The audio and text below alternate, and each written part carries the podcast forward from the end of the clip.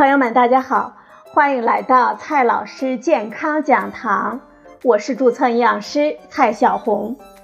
今天呢，蔡老师继续和朋友们讲营养聊健康。今天我们聊的话题是含糖饮料和你的尿酸。现在呢，尿酸高的年轻人是越来越多了。总有人疑问：我明明不吃海鲜，不吃肉，也把酒戒了，这尿酸为啥总是居高不下呢？说实在的，这样的人呢还真不少。坦白来说，从现有的研究结果来看，尿酸高有很大一部分原因呢是由我们的先天遗传因素造成的。不过呢。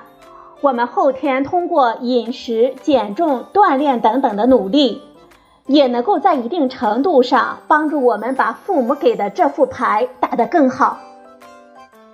在饮食这个方面呢，少吃海鲜、少喝啤酒是对的，但是很多人啊，很可能忽视了另一个重要的细节，那就是含糖饮料。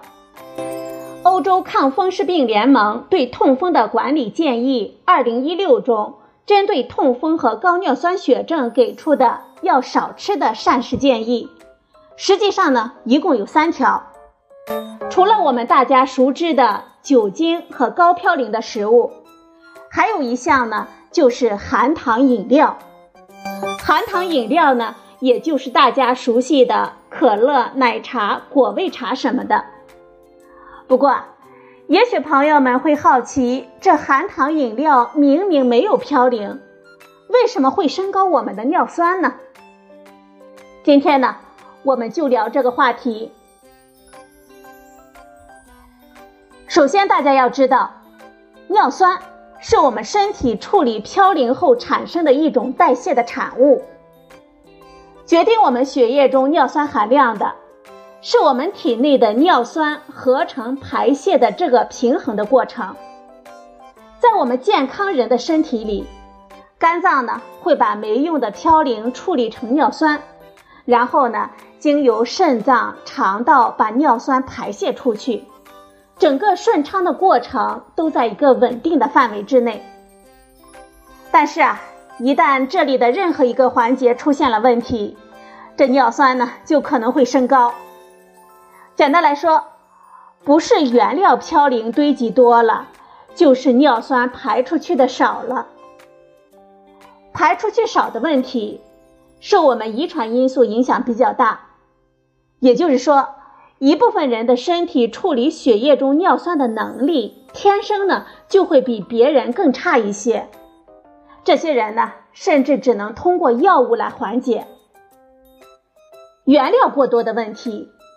一部分和我们的饮食有关，这也是为什么痛风和高尿酸血症的人群，我们都建议要控制嘌呤的摄入。但是呢，这嘌呤的另一个大的主要来源呢，很多人却不清楚，那就是我们自己产生的嘌呤，又被叫做内源性合成嘌呤。也就是说，即使我们没有吃进去任何东西。我们身体本身的代谢也会产生嘌呤。可怕的是，有些食物呢，它非常的心机。虽然它们自己不含嘌呤，但是呢，它里面含有的某些成分却能够促进我们身体合成更多的嘌呤，从而造成我们血尿酸的升高。含糖饮料就是其中的典型代表。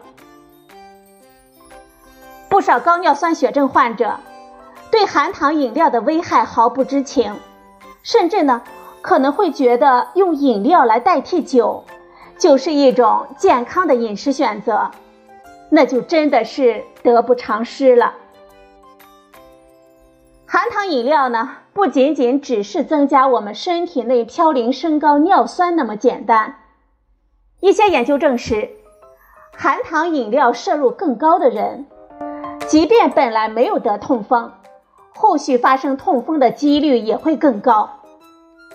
哈佛大学科学家的两项发表在医学期刊上的研究呢，也分别随访了四万六千三百九十三名男性和七万八千九百零六名女性，长达了十几二十年，得出了以下五个值得分享的结论。第一个结论：平均每天喝一份含糖饮料，大约是两百五十毫升到三百毫升，不到一听可乐的男性啊。相比基本不喝的人，新发生痛风的几率平均会增加百分之四十四。第二个结论，女性每天喝一份含糖饮料，新发痛风比男性高一倍。第三个结论，在此基础上，含糖饮料喝的如果更多，那风险增加的程度也会更高。第四个结论。即便把含糖饮料换成不含糖的纯果汁，这风险呢依然会增高，甚至增加风险的作用可能比含糖饮料会更大。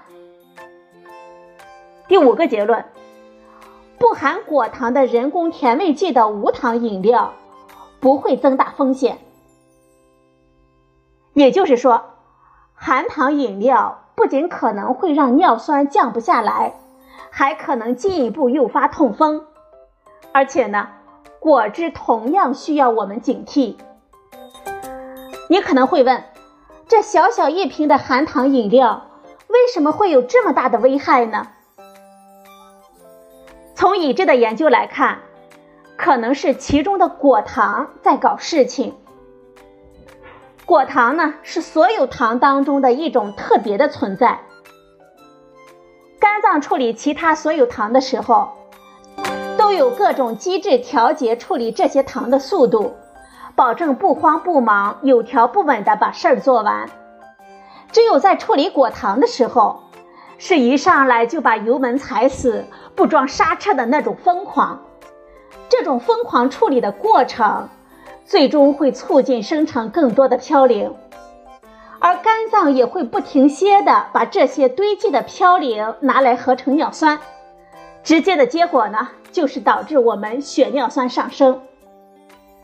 而且有研究还发现呢，果糖分子的结构类似尿酸，可能会引起肾脏排泄尿酸的能力下降。这双管齐下的作用啊，让尿酸想不高都难啊。还有一项人体研究的结论呢，是这样的：喝含果糖最多的饮料的受试者，在喝三十五克果糖之后，血尿酸水平相比喝之前平均升高了百分之十五。而三十五克的果糖呢，也不过就是一瓶六百毫升可乐里所含有的果糖量。果糖这个名字呢，我想大家可能是陌生的。但是其实我们生活当中绝大多数的含糖饮料当中都含有果糖。如果朋友们偶尔会翻看饮料的配料表，可能就会发现，含糖饮料的配料表中最常出现的成分有哪一些呢？白砂糖、冰糖、蜂蜜、蔗糖还是果葡糖浆呢？你可能会说，感觉好像没有果糖嘛。朋友们，你错了。我们所说的这些糖啊，都和果糖脱不了干系。像白砂糖、冰糖、红糖，它们基本上就是百分之九十九点九的蔗糖。这蔗糖呢，又是由一份葡萄糖加一份果糖组成的。而蜂蜜呢，就是三分之一以上的果糖再加上其他的糖。果葡糖浆，也就是。高果糖糖浆，它是果糖和葡萄糖按照不同的比例的混合物，而结晶果糖呢，就是纯果糖了。很多人爱喝的奶茶里添加的糖浆就是果葡糖浆，而橙汁、苹果汁等果汁，因为是使用富含果糖的水果榨的汁，也含有大量的果糖，这真的是猝不及防了。比如说，一个中等大小的，大约是一百七十五克的苹果，就含有十一克的果糖。当我们咕咚咕咚喝下一瓶三个苹果榨成的五百毫升的苹果汁，就可能会摄入三十多克的果糖了。有的朋友可能会问了，你刚才说了水果里面也有不少的果糖，那我们不仅要提防饮料，难道这水果我们也不能吃了吗？爱吃水果的小伙伴们先别慌，新鲜的水果我们还是可以正常吃的。从现有的非常有限的研究结果来看。水果中除了果糖之外的其他有益的成分，比如说膳食纤维、维生素 C、黄酮、儿茶素等成分，可能会从一定程度上缓解了果糖的危害，从而让果糖没有办法像在含糖饮料里那样作威作福。尤其是膳食纤维，它可以减缓果糖的吸收速度。从而给果糖进入肝脏的过程踩踩刹车，而维生素 C 呢，则可能在一定程度上促进了血尿酸从尿液里排出。而且啊，有的水果它本来果糖含量就少，这样呢就更不容易引发问题了。配合前面我们提到的其他的有益的成分，甚至呢还可能有一丢丢的降尿酸的作用呢。总之，我们按照现有的研究，我们每天吃半斤水果没有什么大问题。如果还是担心，尽量的选择低果糖的水果就好，比如说桑葚、草莓、柚子等等。至于含糖饮料呢，我们一定要看看配料表，一定要看一看营养成分表，注意一下它的含糖量。